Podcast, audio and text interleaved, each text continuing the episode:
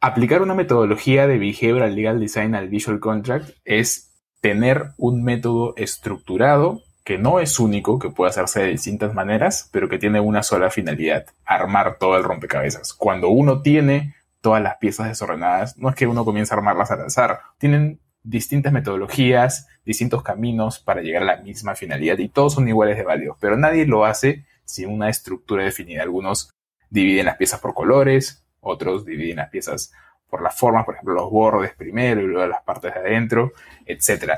Distintas claves que nos pueden llevar al resultado que queremos, que es tener un contrato que sea simple, que sea útil, sirva para lo que nosotros queremos. Por eso en el tercer capítulo de la saga de Visual Contracts vamos a hablar sobre las metodologías aplicables desde el Behavioral Legal Design.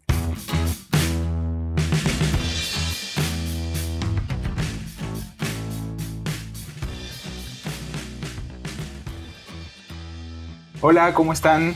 Eh, soy Mario y estoy aquí junto a Ale. ¿Cómo estás, Ale? Hola, Mario. Súper bien, gracias. Vamos a hablar hoy de las conclusiones que nos ha dejado esta saga de los Visual Contracts desde el Behavioral Legal Design. Nosotros no solo aplicamos los principios del diseño, sino que también aplicamos ciencias del comportamiento. Ale, ¿cuáles son esos cinco pasos de los que vamos a hablar hoy día?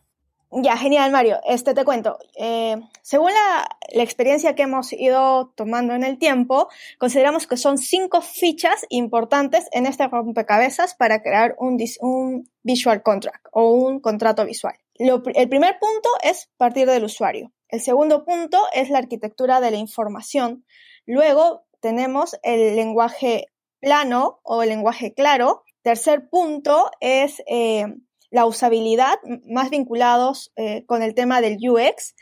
Y finalmente, el, quinto punto es la visualización del contrato. Cuando hablamos de visualización, eh, debemos entender cómo este contrato se va a concretar, ¿no? Eh, si va a ser físico o va a ser análogo. y, solo para, para, complementar, aquí ya lo que damos por sentado en esta discusión, que todos los abogados lo deben saber, que es la superficie sobre la cual estamos armando este rompecabezas es el derecho, ¿no? Todo esto viene con un conocimiento legal detrás que lo damos ya por sentado y que todos tenemos que conocer y como dijimos en los capítulos anteriores, lo más importante dentro de un equipo de diseño legal es que haya abogados que sepan de derecho. Sí, creo que también para complementarte ahí es importante que nunca sacrifiquemos la seguridad jurídica por hacer algo bonito. Exactamente. Hablemos del primero, que es diseño centrado en el usuario. Eh, lo importante acá es poner al usuario en el centro del diseño, partir del usuario, el contexto donde este contrato se está dando, comprender por qué los usuarios están teniendo problemas para ejecutar sus responsabilidades y sus cargas contractuales. Eh, creo que el primer punto que hemos eh, aprendido en la saga y también en la práctica es comprender los problemas que están pasando los usuarios frente al contrato y sobre todo comprender los objetivos que quieren lograr con este documento. ¿Qué, ¿Qué significa esto? A ver, que básicamente no es lo mismo hacer un contrato para un banco o una financiera o para Cristiano Ronaldo o Messi, ¿no? Están buscando finalidades distintas, probablemente no esté buscando temas vinculados al deporte o, para hacer, o un contrato para tu mamá. Sí, y por lo tanto pueden tener distintos problemas. Entonces, Siempre partamos de qué es lo que el usuario quiere hacer. Es lo que decía Ana Holtz en el capítulo anterior. Si no tienes claro el objetivo, no importa lo que hagas. Lo interesante siempre es plantear estratégicamente los pasos para lograr el objetivo conociendo al usuario. Y sobre todo, creo que es importante comprender aquí que el contrato es un documento, digamos que es un objeto que se da en un contexto. O sea, hay, eh, es como una pelota que está en la cancha con varios jugadores. Entonces, esta pelota tiene que estar diseñada ergonómicamente para que los jugadores puedan este, pelotear, ¿no? Así es, para que los jugadores puedan pelotear, como bien has dicho. sí, entonces, solo, para cerrar este tema y poder pasar al siguiente punto, porque creo que ya tenemos incluso un, capítulo eh, sobre diseño centrado en el usuario y, y derecho, implica básicamente conocer para quién estás haciendo el contrato. Vamos a tomar una pequeña pausa y regresamos con El siguiente que es... Eh, arquitectura de la información. Arquitectura de la información. Ya volvemos.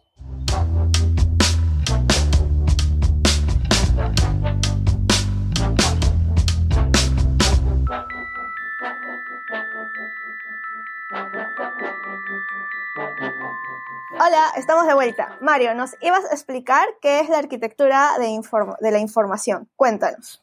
La arquitectura de la información también define cómo es que el contenido de ese documento, ya que estamos hablando de visual contracts, va a ser presentado entonces a los usuarios. Armarlo de la mejor manera posible para que fluya, si queremos verlo de, de alguna manera. Esto es como una coreografía, ¿no? La coreografía tiene que continuar paso por paso y fluir con la música. La mejor manera de estructurar un contrato es listando las acciones que tienes que lograr, los objetivos que tienes que lograr y ponerlos uno tras otro de la forma en cómo se expliquen a sí mismos y conjuntamente, ¿no? Y me gusta, y seguiré citando por los siglos de los siglos, el ejemplo de este, eh, creer que tu documento es un armario con cajones y cada cajón es un párrafo que este, se llena de información que responde a la naturaleza de ese cajón. Si en un párrafo estoy hablando de plazo, no es necesario que en ese mismo eh, párrafo hable de las alternativas de soluciones de conflicto, porque en ese párrafo estoy hablando de plazo y solo me debo enfocar en eso. Sí, y una manera de verlo, porque no es que los abogados estén como perdidos en el, diseño. Nosotros ya venimos diseñando los contratos desde siempre. La pregunta es cómo podemos mejorar, porque todas las cosas son perfectibles, ¿no? Y, si queremos verlo desde el ejemplo del, del, closet, en realidad para eso existen las cláusulas contractuales. Cada cláusula contractual es un cajón y por tanto toda la información vinculada a esa cláusula tiene que estar allí. Lo que sucede mucho es que a veces partimos la información y tenemos que hacer una interpretación conjunta de cláusulas que es muy común porque, porque el abogado que diseña el contrato tiene que comenzar a poner información por todos lados de manera salpicada. Y una buena arquitectura, un buen arquitecto de la información, imaginemos que somos arquitectos en este momento y tenemos que decidir dónde va cada cosa en la casa, va a saber que la zona de reunión es en un lugar, que la zona para descansar es en otro lugar, que la zona del baño es en otro lugar, y no comienza a mezclarlos al azar o comienza a salpicarlos por toda la casa. Todo tiene una estructura que tiene, una fluidez y a eso nos referimos con que el contrato también tiene que tener una arquitectura, una forma que lo haga tener sentido y, sustentarse en sí mismo de manera ordenada. Sí, creo que el orden es súper importante y tal vez para las personas que nos escuchan, una estrategia que les podría servir es este, armar un borrador en una tabla e ir poniendo, eh, por ejemplo, en el margen izquierdo los títulos o los subtítulos y en el margen derecho los contenidos y ir revisando que los contenidos de un cajón no estén en el otro cajón. Y la tabla les va a ayudar a ser más ordenados. Sí, sí, recuerdo que nosotros hemos usado, hay muchas metodologías, ¿no? Si quieres, si les gusta el design thinking, pueden usarlo. Nosotros no solemos usar el design thinking, pero sí por lo menos hemos intentado con, con metodologías de particiones como las que tú haces. Recuerdo cuando hiciste esto con, un reglamento y te tomaste una pizarra, partiste los artículos del reglamento, los párrafos de este reglamento y los comenzaste a pegar en la pizarra y a rearmar las cosas que y, nos dimos cuenta que habían grupos de informaciones que podían ir juntos pero que están, estaban separados porque, porque en ese momento nadie se puso a pensar de la necesidad de que estén ordenadas de manera, de manera, de manera fluida, ¿no? Creo que, como les decíamos al principio, este es un rompecabezas y no hay una regla para armar el rompecabezas. Hay muchos métodos, todos sirven. Lo importante es que sigamos un método, que no lo hagamos al azar. Pero bueno, regresamos con el segundo tema que es simplificación del lenguaje para ya no, irnos de largo. Ya decíamos que nos podíamos ir 15 minutos con cada tema. y nos emocionamos. sí, después de la pausa. Entonces vamos a la pausa y regresamos.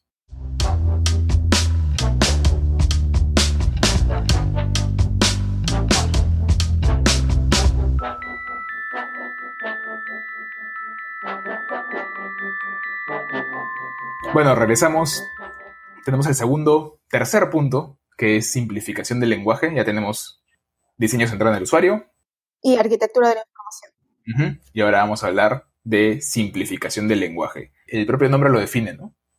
Sí, el propio nombre lo define. Incluso existen textos en inglés que hablan de plain language. Y básicamente es hablar directo, no perder el tecnicismo, no perder la seguridad jurídica y dejar en claro cuál es la carga de las partes, qué es lo que cada parte debe esperar y qué es lo que y cuál es el deber de cada una de ellas. Y cuando hablamos de simplificación del lenguaje, no decimos que tenemos que usar un lenguaje coloquial, no nos referimos a que ese lenguaje no tiene que ser técnico en naturaleza, tiene que ser un lenguaje técnico. Lo importante es que usemos el lenguaje adecuado para cada oportunidad. Y regreso a uno de los ejemplos que habíamos mencionado, mencionado al principio, que es, no es lo mismo hacer un contrato mm, de trabajo para una empleada del hogar, por ejemplo, ¿no? Que probablemente, por lo menos en el Perú, es una persona que en su mayoría de casos no tiene un estudio universitario y a veces incluso, lamentablemente, tiene un estudio de secundaria, que hacer un contrato de un eh, financiamiento con un este, fondo de inversión, ¿no? Claro. Pero en ambos casos podemos usar el lenguaje simplificado, que es usar las palabras lo más directas y correctas posibles, dependiendo del contexto en el que estamos, que es este, esta superficie en la que, en la que armamos el, el, rompecabezas. No es una competencia de cuánto sabes hacer un contrato. A eso queremos ir. Sí. Es, el objetivo es que el usuario de ese contrato finalmente lo entienda. ¿no? Y eso nos referimos con, con, simplificación del lenguaje según el público el que está, al que está, al que está dirigido. Sí es eh, eh, lo que dices, ¿no? Que los usuarios lo entiendan y también eh, aquí, mira, en verdad puede parecer como un truco de primaria, pero yo me he dado cuenta que nos olvidamos mucho cuando redactamos. Y es que sujeto va antes que predicado y los junta un verbo. Entonces, es algo tan fácil como guardemos la estructura lógica de las oraciones. Empezamos con el sujeto que va a ejecutar una acción. Entonces, eh, regresemos back to basic para poder redactar de forma natural. Y eh, otra cosa que creo que también sería como un consejo que puede parecer como obvio, pero también me he dado cuenta que redactamos mucho con los mentes, objetivamente, naturalmente. Eh, esas palabras generan carga cognitiva, generan mucho procesamiento cognitivo que pueden encontrar otras estructuras de lenguaje para transmitir la idea de una forma más eficiente. y, aquí ya incorporamos un concepto que es, que es bien importante desde las, desde las ciencias del comportamiento, ¿no? ¿Qué sesgos, qué heurísticos pueden influir en que uno comprenda mejor o no un, un documento legal, ¿no? Parece muy obvio lo que estamos diciendo, pero si fuese tan obvio, la gente no se quejaría del lenguaje de los abogados. No, creo que sí creo que cuando uno escucha esto y dice, ah, claro, pues uno tiene que hablar simple, evidentemente, ya, eh, la pregunta es, ¿por qué no lo estamos haciendo? ¿No? Creo que es porque es difícil hablar en simple. No es fácil. Sí, sí. Creo que el mayor reto de cualquier profesional, y no solo del abogado, porque creo que esto le pasa a todos los profesionales que llegan a manejar el lenguaje técnico de su carrera, es trasladar de forma natural sus conocimientos a personas que no están familiarizados con su argot. Así es. Así es, creo que es, una buena oportunidad para sentarnos y meditarlo de manera, de manera seria, ¿no?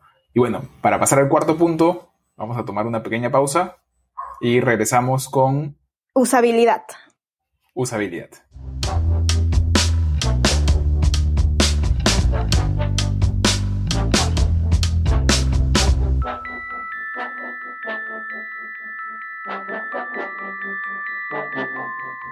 El, término usabilidad tiene mucha vinculación con lo primero que hemos dicho, que es el diseño centrado en el usuario, ¿no? Buscamos en ese momento el propósito, las características del usuario y, saber para qué y por qué estamos haciendo ese contrato. Y al momento de hablar del UX, de la usabilidad, lo que estamos haciendo es comprobar si el documento que estamos eh, elaborando y el usuario pueden interrelacionarse entre sí para, llegar al objetivo que está, que está buscando, ¿no? O sea, básicamente, cómo es que interactúa es decir, si el usuario y el documento que hemos diseñado hacen match o no. Así es, es el momento del Tinder legal. Sí. ¿No? Básicamente, si el usuario y el contrato están alineados, están en la misma sintonía este, eh, amorosa, ¿no? Si les sirve. hay, una relación directa de usabilidad entre lo que quería, el propósito que habíamos investigado al principio sobre el diseño centrado en el usuario y lo que el usuario finalmente está utilizando. Y esto se ve como, desde el punto de vista de las ciencias experimentales, las ciencias del comportamiento, por ejemplo, a través de los A-B testings, que es algo muy común en el diseño, ¿no? Hacer pruebas, prototipos, básicamente. Y probar, y probar, y probar, y probar, hasta que en un momento vas a encontrar a tu pareja adecuada. ¿No? Sí, tal cual, tal cual. Como que sigue siendo este, como swipe right o left, dependiendo si te gusta o no, ¿no? Y, y creo que, ¿sabes qué? Analizando un poco la, la, tarea del abogado, creo que los abogados hacemos el A-B testing naturalmente, ¿no? Porque hacemos como un primer prototipo, si somos practicantes se los pasamos al asociado y el asociado lo va a revisar. Pero creo que deberíamos ir un poco más y es como, ya, que lo revise nuestro asociado porque es el que tiene mayor conocimiento en la práctica jurídica, pero que lo teste el usuario final, porque es el usuario el que está eh, sin sesgos y es el usuario que finalmente, quien finalmente va a decir si le sirve o no.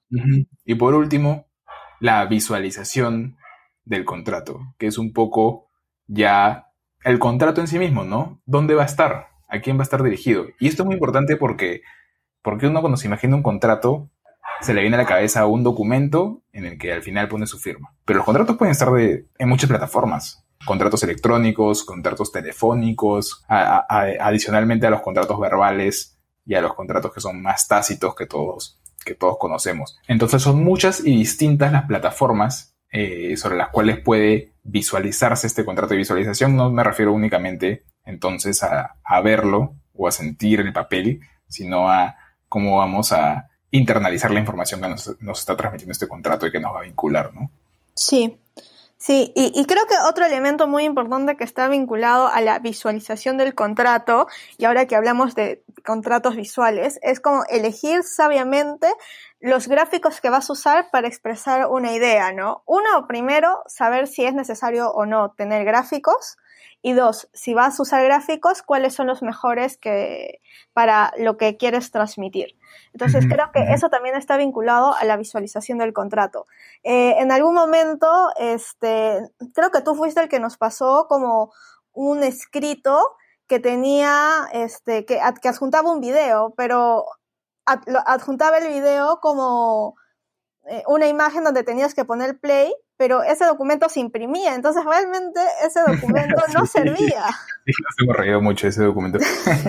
claro, pones eh, con la mejor tecnología de Adobe Acrobat, pones, incrustas un video en el PDF para que se vea increíble, pero no te das cuenta que al final ese documento va a ser impreso por alguien y no va a poder ver el, documento. Sí, era, era, un libro, ya recuerdo, ya recuerdo bien, porque era un libro eh, digital pero que tenía una versión física. Y claramente la versión física no podía reproducir el video, pues, ¿no? Claro, o si no, hace algunos años que la gente dijo, wow, los QR, qué bacán, pero no todos los celulares tenían QR y significaban una tarea extra para el usuario que definitivamente no la iba a llevar a cabo. Mm, Entonces, como tienes que saber qué elementos usar dependiendo cómo ese contrato se va a, materializar.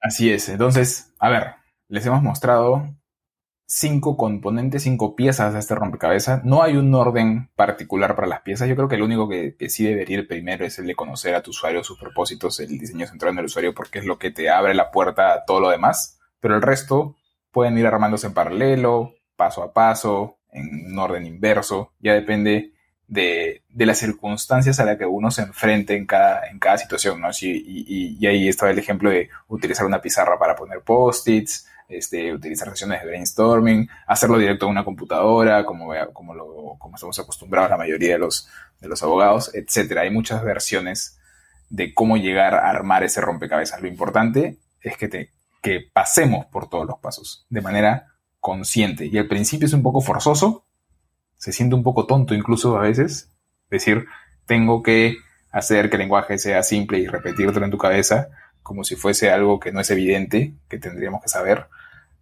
pero se vuelve una costumbre y se vuelve parte de la forma de pensar.